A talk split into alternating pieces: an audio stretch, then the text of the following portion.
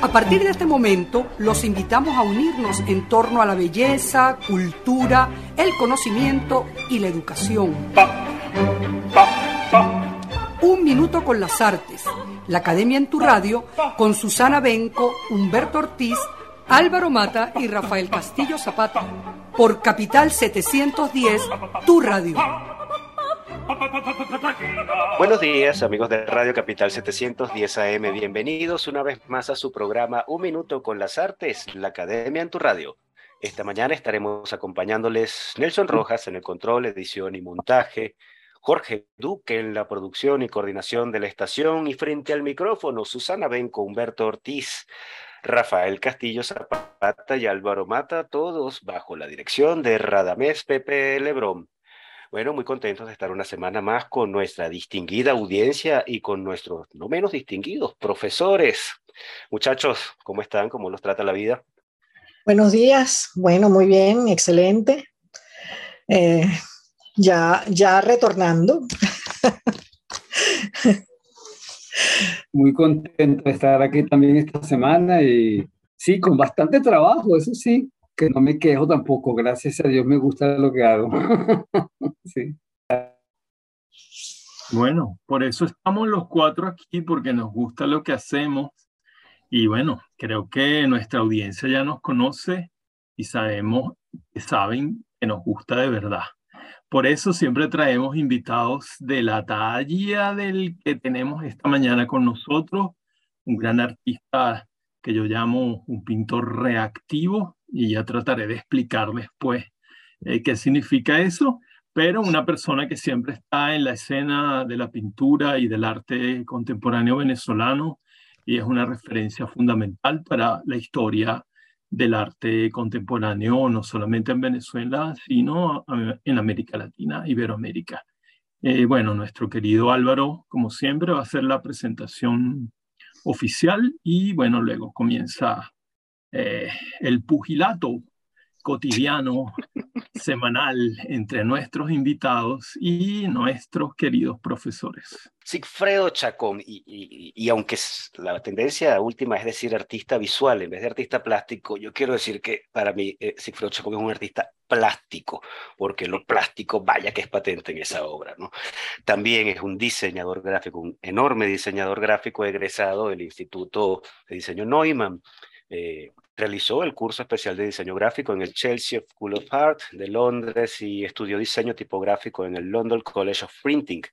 A su llegada al país en 1976, Sigfredo Chacón es responsable del Departamento de Diseño del Museo de Bellas Artes y el año siguiente ingresa como profesor en el Instituto Neumann. Sigfredo comenzó a exponer su obra plástica tempranamente, a los 16 años de edad, y esa actividad ha estado íntimamente imbricada con el diseño gráfico durante sus más de 50 años de trayectoria artística. Y bueno, en la conversación de esta mañana eh, veremos por qué. Eh, hoy en día Sigfredo Chacón vive y trabaja en Miami y bueno, nosotros estamos muy contentos de darle la bienvenida a Un Minuto con las Artes. Bueno, igualmente, para mí es un placer estar con ustedes. Susana, que trabajamos tantos años en, el, en Bellas Artes. Bueno, debo decirte que estoy súper contenta de que estemos de nuevo, así sea a distancia, conversando. Además que te ves muy bien, tú eres eternamente joven, te ves igualito, igualito de cuando trabajamos en el Museo de Bellas Artes. Yo entré en el año 78, ya tú estabas allí. Y bueno, parte de los 80 pues ha sido un, trabajo continuo que tuvimos en el museo, pero de verdad estás idéntico, qué maravilla.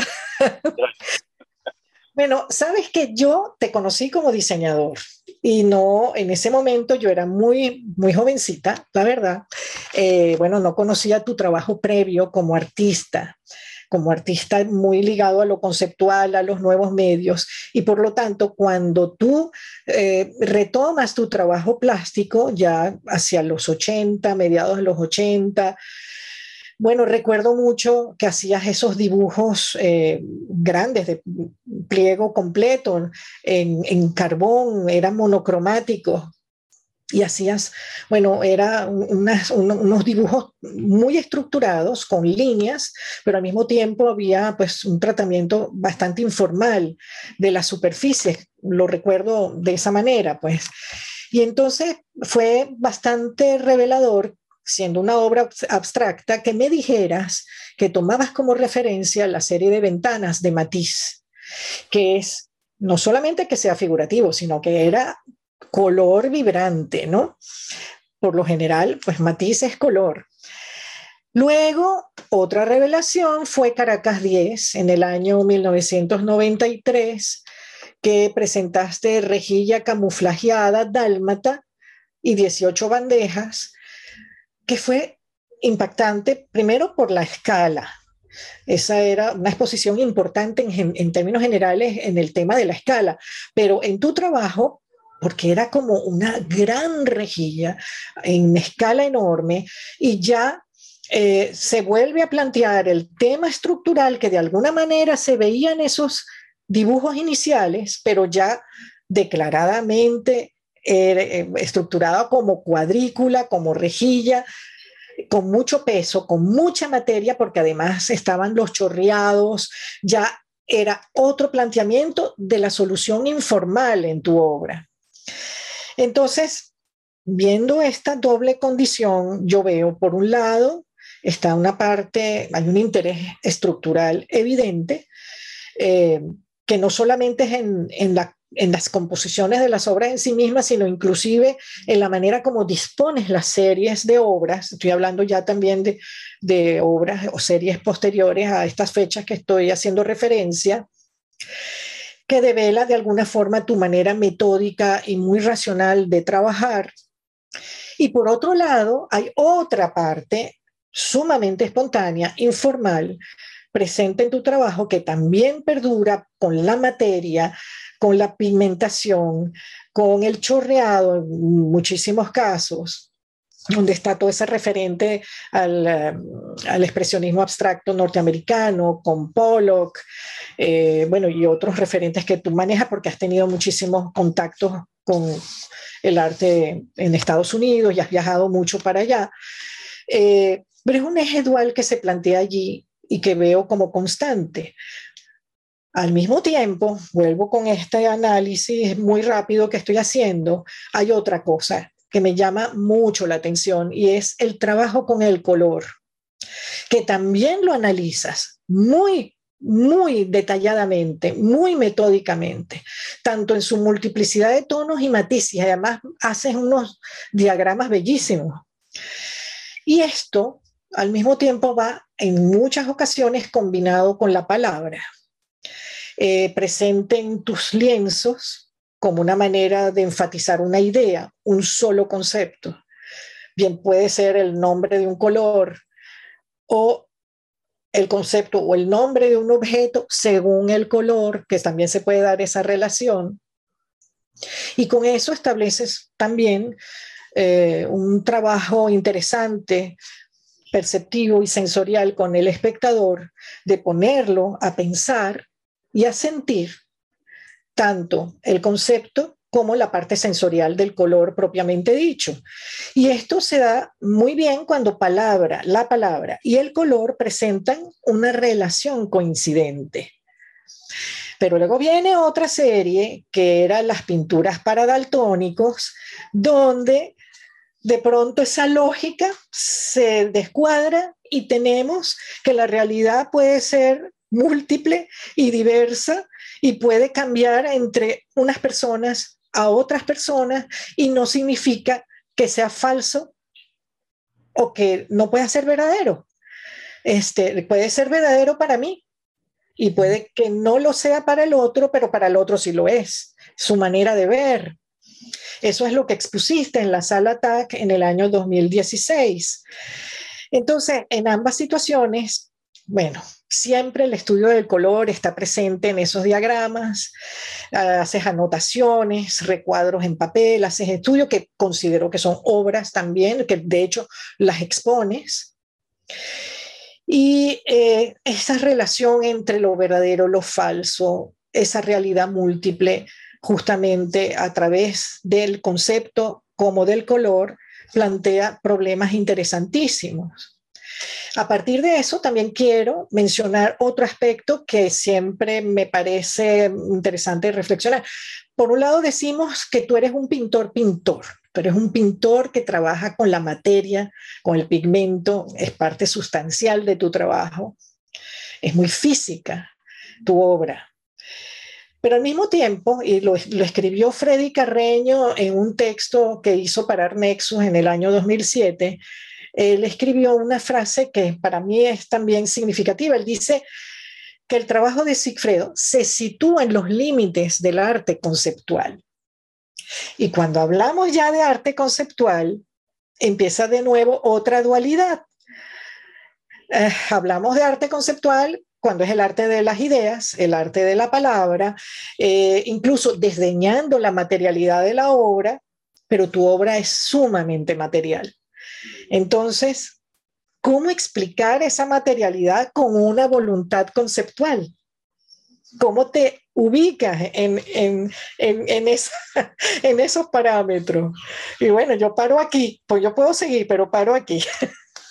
Muy interesante tu análisis, muy claro además. Gracias. Pues esa es la idea. La idea es que el, el oyente nos entienda, sí. Bueno, mira, este, primero yo eh, me afinqué, por decirte así, en la pintura, porque en los 80 y 90, aunque la pintura había como una especie de renacer con el arte que llaman mala pintura, este, hecha por los alemanes, eh, el expresionismo abstracto figurativo, eh, se puso como en boga eso, y, pero en, en, los años sigue, sigue como empezó a crecer eh, el mundo plástico y en los 90 hubo una especie de desdén o eh, la, pintura es como muy condenada. Empiezan la, la, yo llamo con la disculpa de, de muchos estilo conceptual. Un estilo conceptual empiezan a hacer los artistas instalaciones y se empieza como a hacer más objetual el, el, el, arte. Y yo decidí que la pintura era la protagonista de mi trabajo.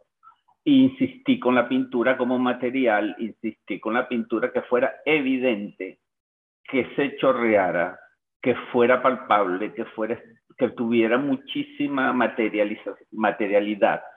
Y entonces yo creo que fui de los pocos artistas en Venezuela, éramos pocos los pintores que mantuvimos esa especie de, batuta eh, pictórica adelante.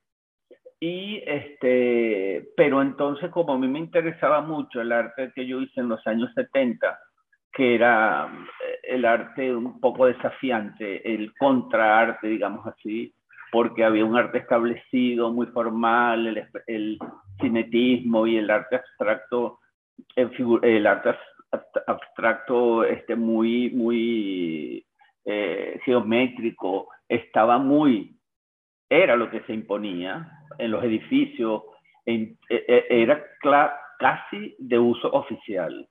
Entonces los artistas abstractos geométricos eran casi artistas oficiales, con el perdón de ellos. Entonces, bueno, nosotros eh, teníamos 20 años, 21 años, 22 años, decidimos hacer exposiciones como el autobús, eh, exposiciones eh, este, muy radicales en contra de esa especie de formalidad o de, formalismo que había en, en, el arte. Entonces, tú me preguntas, mira, mi experiencia como, quiero ser muy, muy breve, mi experiencia como diseñador gráfico eh, en Inglaterra fue muy, muy, muy importante porque yo conocí a Edward Wright, que fue un, mi tutor en Chelsea. Él era un poeta concreto. Él fue el, introductor de la, de la eh, tipografía eh, experimental en Inglaterra. Él era pintor, él era dibujante. Él, y, y hablábamos mucho de semántica, hablábamos mucho de, sobre comunicación, sobre, eh, sobre la estructura de todo lo que fuese visual. Y yo estuve, eh, bueno, él me adoptó prácticamente, yo era una especie de hijo de él. Y este, las conversaciones, y yo siempre lo tengo muy presente porque eran súper interesantes. La gente que yo conocía alrededor de él, que era gente muy importante y muy interesante. Y sobre todo, bueno, él había conocido a Giacometti, un ejemplo y él había sido traductor de claves en la Segunda Guerra Mundial contra los nazis. O sea, entonces él tenía como una, una un conocimiento muy, muy eh, profundo de lo que era la semántica. Y yo mezclando cosas y experiencias, eh, y yo como ya venía usando tipografía, algunas cosas que yo hacía experimentales en los años 70, eh, empecé a unir cosas y empecé a decir, bueno, yo, yo, yo soy un artista visual, yo pienso visualmente y yo tengo que darle pistas al espectador de lo que está viendo, o a, o a favor o en contra, ¿no? O un texto que no sea lo que él está viendo. Entonces, ese juego de verdadero, falso, este, verdad, mentira, y esa duda siempre y esa contradicción que yo siempre he tenido en el trabajo, que es como consciente porque eh, en el caso de las rejillas, que son las estructuras de madera que tienen la capa pictórica muy, muy expresionista, es que yo mezclé dos movimientos, el movimiento minimalista, Sol de Witt, y el expresionismo abstracto. Entonces yo mezclo esas dos cosas y nacen las rejillas, que fue lo que me dijo la curadora del MoMA me dijo, tú eres una bisagra entre esos dos movimientos. Entonces, y siempre esa cosa un poco, digamos, este, con un, dejo de, ironía que ha tenido mi trabajo, siempre contradiciéndome y contradiciendo. Y, este, bueno, pensando un poquito, y pienso ahorita un poco en el libro que se llama eh, Crossings, porque es, mi trabajo ha sido así siempre. Una cosa topa con la otra, un trabajo de los años 70 lo, lo puedo revisar en los, en los 90 o, o, en el 2000 o el año eh, o, o, ahorita mismo, porque yo creo que siempre se va como corrigiendo. La idea es una idea que uno tiene y la tiene que corregir de alguna manera. Entonces, este, esas correcciones, además que se sientan que, son correcciones, que, se sientan que, que, no están, que no están definitivamente terminadas. Entonces yo tengo como unas características que es lo que a mí me interesa mostrar, que es esa especie que el arte está vivo, pues, que sigue avanzando, que está vivo, que la pintura, ¿por qué no? Sigue adelante y este, un poquito como cuestionando, bueno, las cosas que, que están pasando, eh, uno las analiza y las, las, las, las, rumia un poco, ¿no? Y las procesa. Eh, en el caso de Matisse, yo estudié como ocho años, diez años esta pintura y después de estudiarla mucho decidí hacer unos dibujos estructurales, ¿no? Que el espacio es el mismo en el caso de que sea una página de un libro, un, cartel o una pintura o un dibujo o lo que sea. Eh, este, es visual y la estructura es siempre una estructura en arquitectura, en escultura, en, cualquier este, elemento visual que uno este, realice, ¿no? No sé si te contesté. Sí, sí, muy bien, no, muy, muy bien. Es verdad que tal vez uno también debe hablar de, por un lado, con respecto a lo de los conceptualismos y la pintura propiamente dicha como materia, es que una cosa es tal vez el arte conceptual, vamos a decir, originario, y otra cosa es que a, que a través de medios visuales se transmiten conceptos y se trabaja conceptos. Y, evidentemente cuando tú utilizas la palabra, que es además palabras claves, en el contexto en que las pones, no es una simple palabra, hay todo un, una serie de asociaciones que se establecen y de trabajo perceptivo interesantísimo y de, y de asociación de ideas, ¿no? Eso por, por un lado. Ahora, también es verdad que tienes, tienes razón, que en los 90 había, eh, después de que hubo un boom de la pintura en los 80, en los 90, eh, más bien fue la instalación y, y, es como una contraparte, veo, lo veo así, por la, de acuerdo a lo que me estás planteando, eh, entre integrar la pintura, que sigue siendo el medio, con otras, otras soluciones más también afines a lo que estaba pasando en ese momento con la instalación, por lo menos en el caso de, de Caracas 10.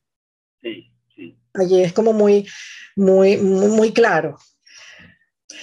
La otra cosa que es interesantísimo es tu transposición de las conclusiones que has sacado de estudiar a Matisse para llevarlo a obras monocromas precisamente, y no, y no a través del color, y el color lo trabaja después.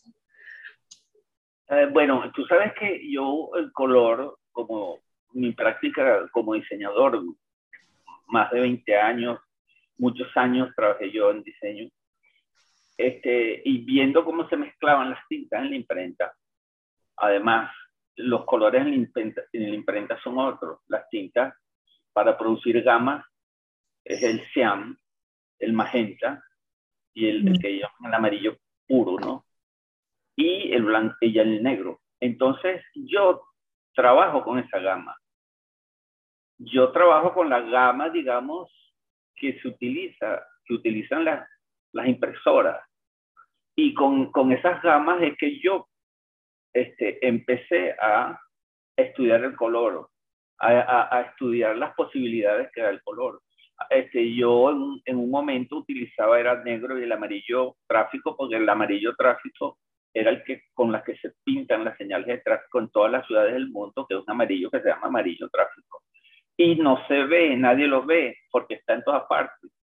Entonces yo usaba el amarillo tráfico, el blanco y el negro, que eran básicos, y el gris por el concreto de las ciudades. Entonces mi trabajo era como muy citadino, muy de ciudad. Eh, y yo decía, bueno, utilizar los colores que nadie usa y que, que nadie ve, más que, que se usan mucho, que se usan en, el piso, en, las carreteras, en todas partes, tú veías eso. Y empecé a usar las tintas eh, fluorescentes eh, que se conseguían.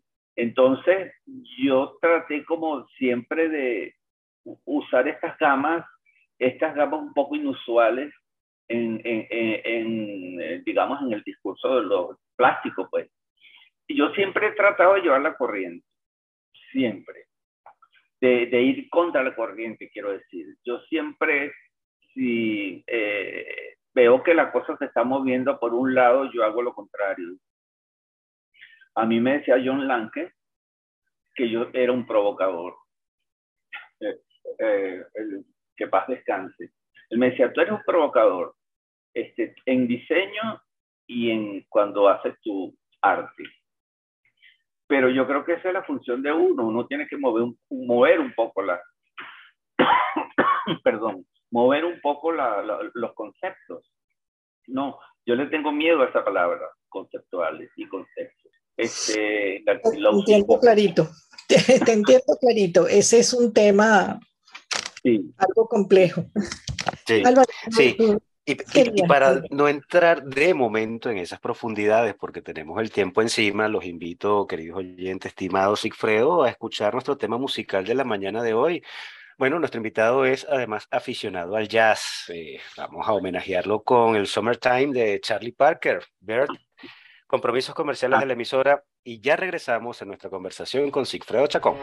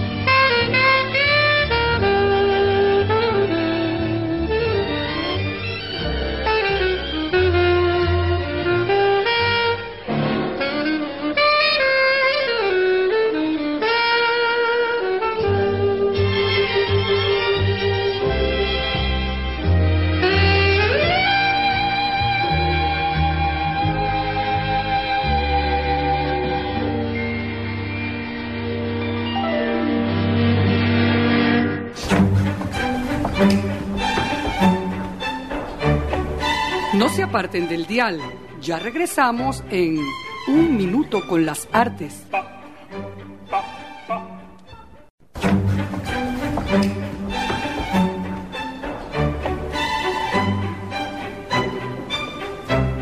Regresamos, amigos oyentes, después de estos compromisos comerciales de la emisora y después de haber escuchado el Gran Bird, Charlie Parker con Summertime. Y bueno, continuamos en nuestra conversa con Sigfredo Chacón. Rafa, ¿qué tienes para nuestro invitado? Bueno, nuestros escuchas se han dado un banquete extraordinario escuchando al artista reflexionando sobre su trabajo. Bueno, nos damos cuenta que detrás de la obra que disfrutamos cuando las vemos en, la, en los muros de las galerías eh, tienen por detrás una historia profunda de investigación personal, de, de relación con la tradición del arte que ese pintor o ese artista ejerce, ¿no? En ese sentido, Sigfredo es un artista que conoce muy bien su oficio, no solamente por el ejercicio eh, artesanal o manual de componer las obras, sino porque conoce muy bien la historia del arte. Y por eso es que yo dije que al principio que lo consideraba un pintor reactivo, eh, eh, no en el sentido de que Sigfredo necesite un antecedente para poder actuar, sino que como todo artista mm, funda su trabajo en el pasado, en los antepasados, mejor dicho, en obras específicas, en autores específicos. Y ya él nos ha dado muchas pistas sobre ese carácter eh, al decir que Loifer le decía que era un, un ¿cómo te decía? Eh, provocador. Que, eras un provocador, ¿verdad? Eh, y él acaba de decir que es necesario en el arte, o que él se propone siempre hacer lo contrario. Y cuando vemos, ah, era Lange y no Loifer. Perdón, perdón, yo confundí al propio artista eh, mezclé las redes de la tradición. Pero, pero, pero fue el gran amigo y profesor eh, también. Exacto. Eh, bueno, no está de más haberlo nombrado. Pero en cualquier caso, ¿verdad? Él, él nos ha dicho ya cómo comenzó. Además, me parece maravillosa esa historia, viendo un solo cuadro de Matisse y cómo lo revisita y lo visita constantemente durante años, lo estudia y a partir de ese cuadro que él va a ver en Nueva York como una especie de visita eh, ritual, ¿verdad? Que forma parte también del entramado de la formación de un artista, la, la relación ritual con su propio oficio y con, con sus antepasados, una ceremonia íntima y privada del artista con sus antepasados, y bueno, de ahí fluye toda una cosa completamente contemporánea que tiene que ver con el con, también con su relación con el arte conceptual, el arte abstracto, el arte informalista, el expresionismo, es decir, cómo él va, como dijo esa otra persona que él citó, eh, una curadora creo que le dijo que era un artista bisagra. Es decir, los mejores artistas son los que saben conectar o engranar o hacer, eh, digamos, un, vínculo con el pasado y no para repetirlo, como él mismo lo ha dicho, lo han dicho muchos críticos en su libro, en su excelente libro Crossing, eh, que es un libro, bueno, fundamental para el conocimiento de su trabajo.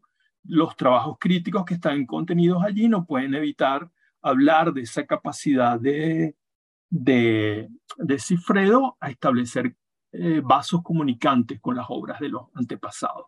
Así como está Matisse, está, bueno, uno puede pensar en, eh, ¿cómo se llama? Este Jasper Jones, eh, puedes pensar en Pollock, puedes pensar en un montón de artistas que el relee. ¿Ah? ¿Cómo? Duchamp. Claro, tu Duchamp es ahí un paradigma fundamental por todo lo de la, de, bueno, de, de, buscar ya sobre lo dado, construir otras cosas, ¿no? eh, resemantizar, que es la palabra, digamos, más de moda, o recontextualizar, o incluso un poquito más rebuscado en la onda delesiana, es decir, tú haces también un trabajo de reterritorialización de la pintura, ¿verdad? Eh, y en ese sentido era que yo decía que era reactivo, en un sentido positivo, ¿no? Tú, que, sabes, tú sabes que yo pienso que el arte nace del arte. Eh, todo eh, en la música, en, en, las artes plásticas, en la literatura, en, en el teatro, tú estudias este, las posibilidades de alguien o un artista y tú continúas eso de alguna manera. Este, esto no lo hizo Stravinsky, bueno, yo lo hago. Es como llenar huecos o posibilidades que otro artista en su momento dejó de hacer o no le dio tiempo. Entonces tú, yo pienso que es eso. La mayoría de los artistas este, han estudiado a otros artistas y han ido a la esencia de esos artistas y luego han resultado con trabajos, digamos, originales o con trabajos que son ejercicios eh, visuales. Yo creo que en mi caso yo hago ejercicios visuales, una idea que trato de de, de, de hacerla, convertirla en un hecho visual, pero claro, y que el espectador lo entienda de, con, de una sola mirada, sin mucho, eh, sin mucho trabajo previo, sino que, que, que, te, te gusta o no. Una cosa muy sencilla. Claro, claro, yo sé que el tema el tema de la idea y de cómo hacer visible la idea es un tema que le voy a dejar a nuestro querido filósofo en funciones en el Departamento de Filosofía del Programa y de Estética, que es el doctor Humberto Ortiz. Y yo me voy a referir a algo que tendría o tiene, de hecho, más que ver con mi área, que es la literatura, la poesía. Tú nombraste ahí a tu maestro eh, en Inglaterra, que ahora no recuerdo el nombre. ¿Cómo se llama? Edward, Edward Wright, ok. Este poeta eh, concreto que no conocía, ahora voy a empezar a explorarlo, y la relación que tú como pintor tienes con el lenguaje, es decir, no solamente con la imagen, ¿no? Y ahí eso me, como yo también me encanta hacer ese tipo de analogías históricas, yo, yo ya te elegí para, para inaugurar mi próximo curso sobre artes poéticas y poéticas del arte, en el Diplomado de Arte Europeo de la Universidad Metropolitana, eh, yo siempre lo reorganizo, algo como tú, pues no siempre lo doy igual. Cada vez, cada edición, aunque el sustrato básico es el mismo, yo eh, remodelo, vamos a decirlo así. Y ahora, bueno, haberte escuchado, haber repasado tu obra, me, me conmueve y me lleva a que voy a iniciar el curso contigo como paradigma y a partir de ahí voy a destejer el pasado. Digamos, a partir de tu obra, yo voy a destejar el pasado, me voy a ir hasta Horacio, hasta la arte poética de Horacio y a partir, bueno, ahí vamos a hacer un recorrido por toda la modernidad, ¿no? Desde Baudelaire en adelante. Bueno, eso para que veas el impacto que ha producido eh, la conversación contigo y cómo todos aprendemos de todos.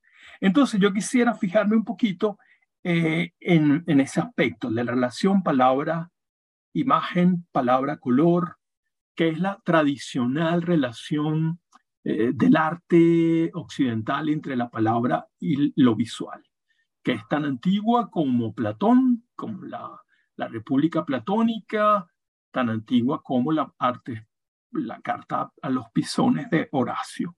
Y yo diría que en algún momento, si alguien escribe un libro, a mí me encantaría escribirlo, pero no sé si tenga la capacidad, le regalo el título al que tenga la capacidad, que una buena o por lo menos un ensayo sobre tu trabajo, y a mí me, me enfocaría en ese aspecto, podría llevar el título de En el nombre del color. Mm. Porque en ese título, bueno, tú pintas también por el color y lo, y lo pones de manera evidentísima en tu serie sobre pinturas para daltónicos, toda esa investigación cromática científica casi, ¿no? De, sí, es científica, sin duda alguna, de la física óptica. Eh, y cómo tú ahí vinculas también esa relación compleja entre palabra y nombre. El nombre del color y el color visible. Y cómo esa, esa relación entre un color y su nombre crea una relación perceptiva muy peculiar. Es decir, me interesa mucho eso que la poesía te ha dado a ti por el aspecto de la semántica. Tú sabes que eh, en esa serie a mí me interesó mucho es las realidades. mis dos hijos son daltónicos y ellos viven una realidad diferente a la mía. Eh, una vez, yo siempre esto lo cuento, una vez pasamos por un muy bello parque verde, completamente verde, era como de verano, estábamos, creo que estábamos aquí en Estados Unidos, y yo le comento, oye, mira ese parque, porque a mí me impresionó el verdor de esos árboles, que parecía de mentira. Y uno de ellos, creo, no sé, uno de ellos me dijo que ese, ese, esos árboles marrones, entonces lo veía como si fuese invierno. Entonces es otro mundo, es otra relación con la vida, es otra relación con todo. Y yo a partir de ese momento eh, decidí empezar a estudiar esa realidad. Y esa realidad es a través del, de la vida del color, ¿no? Y este, empecé a hacer estudios eh, como una especie de, de plantillas de color para que ellos me identificaran cuáles eran los colores. Entonces, eh, eso fue en 2009. Yo empecé a hacer esos estudios y poco a poco fui como llenando vacíos y haciendo experimentos. Primero, cómo yo muestro eso ante, ante que le enseño esto a una tercera persona, toda esa investigación. Y de ahí salió la exposición Pintura para Daltónicos, que Lourdes Blanco, en su momento, ella era de la comisión de exposiciones del LACTAC, me invitó este, y ella me dijo, haz lo que tú quieras. Yo le dije, tú eres la curadora, Lourdes. Entonces me dijo, no, haz lo que tú quieras, tú tienes esa, esa, no, no, haz lo que tú quieras, me dijo, simplemente. Entonces yo decidí, bueno, mostrar como los ejemplos más ah, claros de esa investigación, de esa otra realidad, de ese paralelismo ¿no? se acercaron este, personas daltónicas. Uno de ellos me dijo, oye, esta es la, la, exposición más bella que yo he visto en mi vida. Porque era para ellos.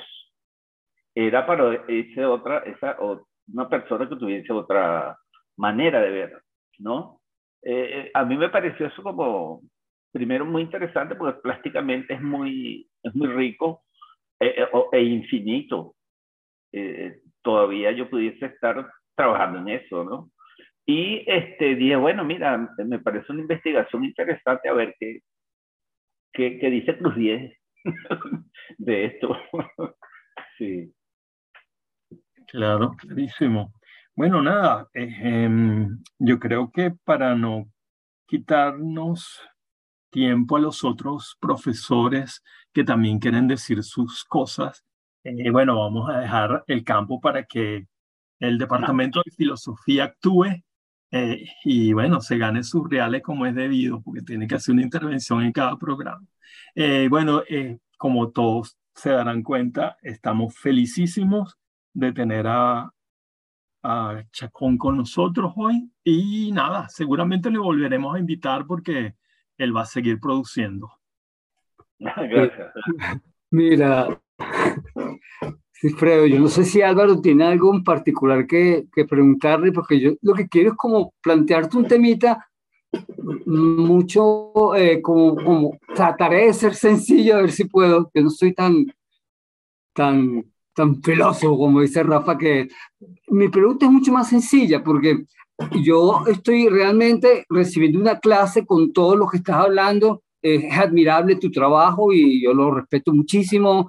Este, un trabajo absolutamente inteligente, yo no sé cómo decirlo, con un trabajo inteligente, rico de ver, eh, gustoso de, mirar, disfrutable, con muchísimas referencias que implican muchísimo trabajo, pero mi pregunta es un poco más como para acercarme a, acercar tu trabajo a, a, cualquier gente que en la radio prenda, prenda, prenda el programa por casualidad.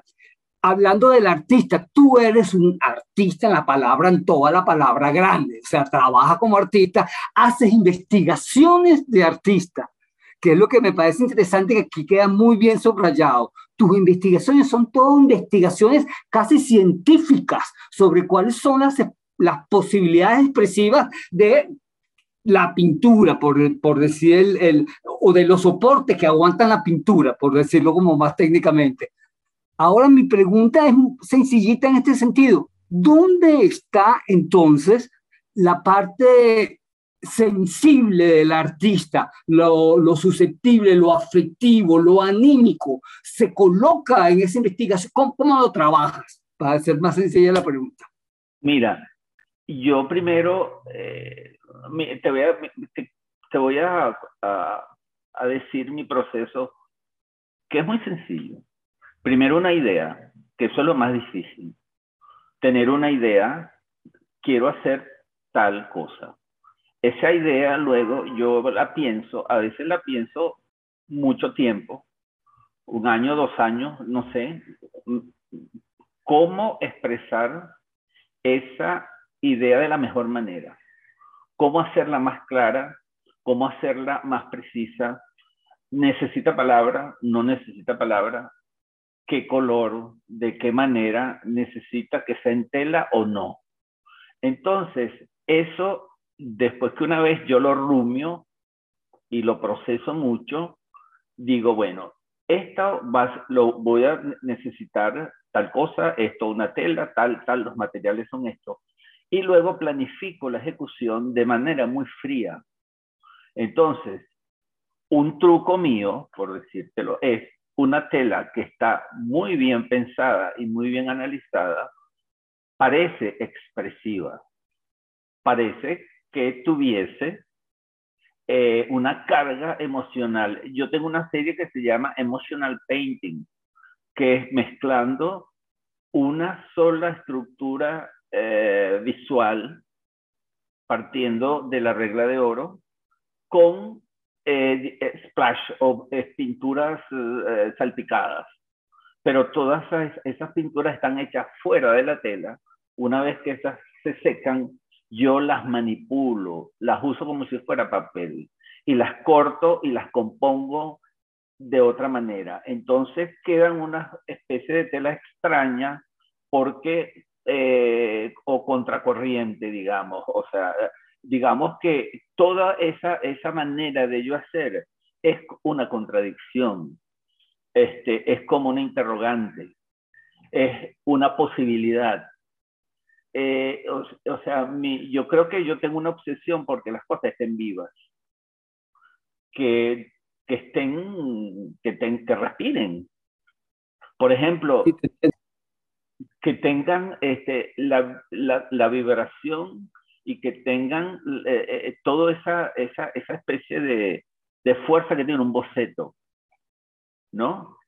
Entonces, una cosa que es una idea, un boceto que es, es una idea que tú haces de manera muy rápida, haces un apunte para que no se te olvide. Entonces, esa, esa misma sensación es la que yo quiero que tenga la obra que sea una idea fresca, una idea que tenga esa espontaneidad que una pintura acabada, digamos, eh, no tiene. Eh, no sé si te expliqué bien. No, sí, creo que sí, creo, y además que, que me das como la clave justamente de, de todo, en el sentido, para yo traducirte en, en, en, en, mi palabra lo que te estoy entendiendo. Esa organicidad que busca es precisamente lo que hay que pensar muchísimo para hacer de esa obra tuya algo que siga vivo en el que la venga a ver, que siga como presente en quien la venga a ver, en que la venga a observar y que él también se le despierte cualquier imaginación o cualquier ensoñación, por decir una palabra bonita, en, lo que recibe, que no sea una cosa acabada, completa, hecha, sino que de alguna manera participe la contemplación participativa, por decirlo de alguna manera, sea muchísimo más evidente, ¿no? Y así se hace mantiene viva, que es la sensación que dejan tus obras. Entonces, lo interesante justamente es eso, que, que algo orgánico, vivo en mí como espectador, está siendo movido por un hombre que piensa exactamente cómo empujar mis emociones, pregunto. Perfecto. Sí. Ah, Mira, y yo recuerdo una yo tenía un profesor en Chelsea que se llamaba Dennis Bailey. Dennis Bailey era el director de arte de Art International, que era una revista que se imprimía en Suiza, y él era el diseñador. Y él era mi profesor. Era un tipo muy simpático, este, muy, eh, bueno, muy informal eh, eh, en realidad. entonces, una vez yo hago un boceto porque tenemos que hacer un cartel para la vivienda del tercer mundo, para Sudamérica. Hacemos el cartel y yo hago, mis bocetos, etcétera, etcétera. Aprobamos uno, le me dice, anda el departamento de, impresión para que se imprima en Chillscreen. Claro, cuando yo voy, hago todo el proceso, imprimo, yo le digo a Denis, cuando el, el, afiche está listo, pero este afiche no es el afiche. A mí no me gusta este cartel, está muerto. Entonces él me dice, claro, porque el boceto tuyo está hecho con un lápiz 6B y ese lápiz es grafito y tiene una, esa, esa sensación de apunte de, de cosa no terminada que no se pudo hacer en la serigrafía, no hubo manera. Entonces esa, esa frescura la perdió y quedó tieso. Entonces, este, esa, esa idea de, de mantener la cosa viva se me quedó grabada. Se. Precioso. Sí, sí. Álvaro. Ahora sí, Fredo, sí, yo, yo, te quería tocar un tema por aquí. A mí me interesan mucho lo, las pausas y las detenciones. Y hay que decir que entre 1972 y 1989, Sigfredo Chaconde tiene su actividad expositiva dedicándose por entero al diseño gráfico, unos años maravillosos del diseño en Venezuela. ¿Qué me puedes decir, Sigfredo, de ese silencio expositivo de tu trabajo plástico? ¿Sustituyó el diseño la pulsión creativa que encauzabas en la obra plástica? ¿Y qué le enseñó el diseño a tu carrera como pintor? Viceversa, bueno, ¿qué es la pintura a tu trabajo como diseñador? Bueno, mira, esos años yo entré en el 76 en el Museo de Bellas Artes hasta el, hasta el 87. 11 años trabajé allí. Interesante fue la vida de un museo por dentro, cómo se producen las exposiciones. Eh, yo aprendí muchísimo de, en el departamento de conservación, cómo se conserva papel, o sea, eran como clases este, magistrales de cómo se preserva una obra. Y luego eh, eso me sirvió a mí como para decantarme. Y saber luego lo que yo debía hacer. Este, bueno, yo vi muchísimas, tuve muchísima experiencia con muchísimas exposiciones que se hicieron en esos 11 años en el museo y eh, fue una experiencia interesantísima porque yo siempre, yo cuando estudié en la Neumann, en el Instituto de Diseño, yo entré a los 14, a los 16 años, entré. Mi primera profesora fue Gego. Yo recuerdo que Diego nos sentó en un salón a todos el primer día de clase y nos dice, escriban un texto por qué ustedes están aquí. Yo venía de la Escuela de Artes Plásticas y ya yo tenía tres años de experiencia estudiando arte, dibujo, pintura, etcétera, las materias de arte. Y yo escribí, yo dije, bueno, porque yo quiero formarme como un artista plástico, etcétera, etcétera, etcétera. Entonces Diego agarra mi carta y la dice, la leyó en, en, voz alta, ¿quién escribió esto? Entonces, bueno, yo me paré, yo levanté la mano, yo. Entonces Gego me dijo, ven acá. Entonces me dijo, no, tu experiencia en la Escuela de Artes Plásticas te va a servir a ti para que tú estudies diseño, para que tú te prepares como diseñador. Yo no sabía que era ser diseñador porque no, eso no existía prácticamente. Entonces yo le dije, bueno, Gego, ¿qué le iba a decir? Pero yo en el fondo dije, no, yo voy a, prepararme como artista plástico y yo admira, yo había visto los trabajos de Gego y, sabía quién era Gego y sabía quién era Loifer y sabía quién era Sid. O sea, todos esos profesores que eran grandes maestros, yo los conocía porque había visto sus obras en el museo.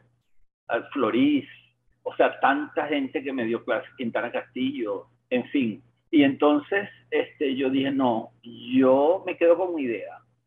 Yo quiero prepararme con las herramientas de un diseñador gráfico para ser artista, pero a mí me va a servir esto para yo mantenerme y yo para poder pensar este, con tiempo, si necesito un año o diez para hacer una obra, pueda hacerlo y no depender del arte como medio de vida. Entonces el diseño me permitió a mí pagar la renta sencillamente. Y me dediqué a pensar con muchísima calma qué hacer como artista y qué no hacer, por supuesto. Sí, entonces eso es más o menos la lógica de que yo usé para en ese momento. Pues. Sí, bueno, qué, bueno que hemos arribado a este punto, porque era otro de mis puntos de conversación que tenía aquí en mi lista, ¿verdad? Eh, hay una contraposición interesantísima entre vivir el arte y vivir del arte. Y bueno, tú acabas de dar la clave. Es maravilloso. Ojalá todos los artistas tuvieran esa posibilidad, ¿verdad? De ganarse el pan, no con la obra que hacen y dedicarle todo el tiempo de su mejor vida al arte puro, a la práctica pura del arte, porque tienes una fuente de sustento que no perturba esa actividad. Eso es un privilegio histórico, eh, bueno, y, divino también. Es una estrategia. Ah, o una estrategia, claro claro, más que, más que una cosa traída del cielo milagrosa, es voluntad, es voluntad. Tú sabes que una vez a Gabriel Morera, el artista muy amigo mío, quien quiero mucho, este, lo entrevistan en la Radio Nacional, imagínate, en esos programas de arte. Este, ¿De qué vivió usted? Le preguntan. Entonces él dijo, de milagro. De milagro. qué bueno. A mí, eso nunca se me olvidó. Porque es verdad. O sea, entonces, mira, es tan difícil vivir del arte. Es sumamente difícil. Es como una especie de privilegio, es, es un milagro con lo que decía Gabriel, porque hay profesiones, bueno, el diseño gráfico es como más eh, normal, o sea, tú puedes ejercerlo, puedes trabajar en una publicidad, en fin, etcétera, etcétera, etcétera. Pero este, si tú quieres hacer lo que realmente tú quieres hacer, ¿no? Y tú tienes que, como te digo, no, a veces no lo puedes hacer si tú dependes del arte eh, puro para tú conseguir este, subsistir. Es muy difícil. Es difícil. Sí, ese es otro tema que está ahí, en la historia del arte. En la historia, la, sí, fuerte tema además, difícil. Esa es la historia de los padecimientos, Humberto, ¿ah? de los artistas. Querido Sigfredo, bueno, nosotros se nos ha acabado el tiempo en la mañana de hoy, en esta sabrosa conversa. Queríamos agradecerte por habernos acompañado. Ah, no, ustedes, no, encantado con ustedes, con Susana. Este, muchas gracias, Susana, por, a todos ustedes por invitarme. A la orden, si quieren la conversa que siga, yo estoy a la orden. Estupenda conversación con Sigfredo Chacón, a quien agradecemos por habernos acompañado esta mañana en Un Minuto con las Artes, la Academia en tu radio. Y bueno, Susana, ya para finalizar, ¿qué tenemos en esa agenda cada vez más abultada? Cada vez más abultada y cada vez cuesta más resumir. Continúan las inscripciones para los diplomados Arte Venezolano y Arte Europeo en la Universidad Santa María. Las clases serán impartidas en dos modalidades, presencial y virtual. Eh, ambos diplomados se van a dictar los días jueves de una a seis y media de la tarde. Todavía hay chance para inscribirse. Bueno, por otro lado, tenemos que Sebastián Llovera y Renzo Rivera, artistas ganadores del 22 Salón Jóvenes Confía, se encuentran exponiendo en la Galería de Museo.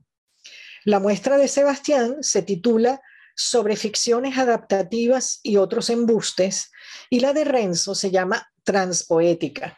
Bueno, la pueden visitar allí en el Centro de Arte Los Galpones.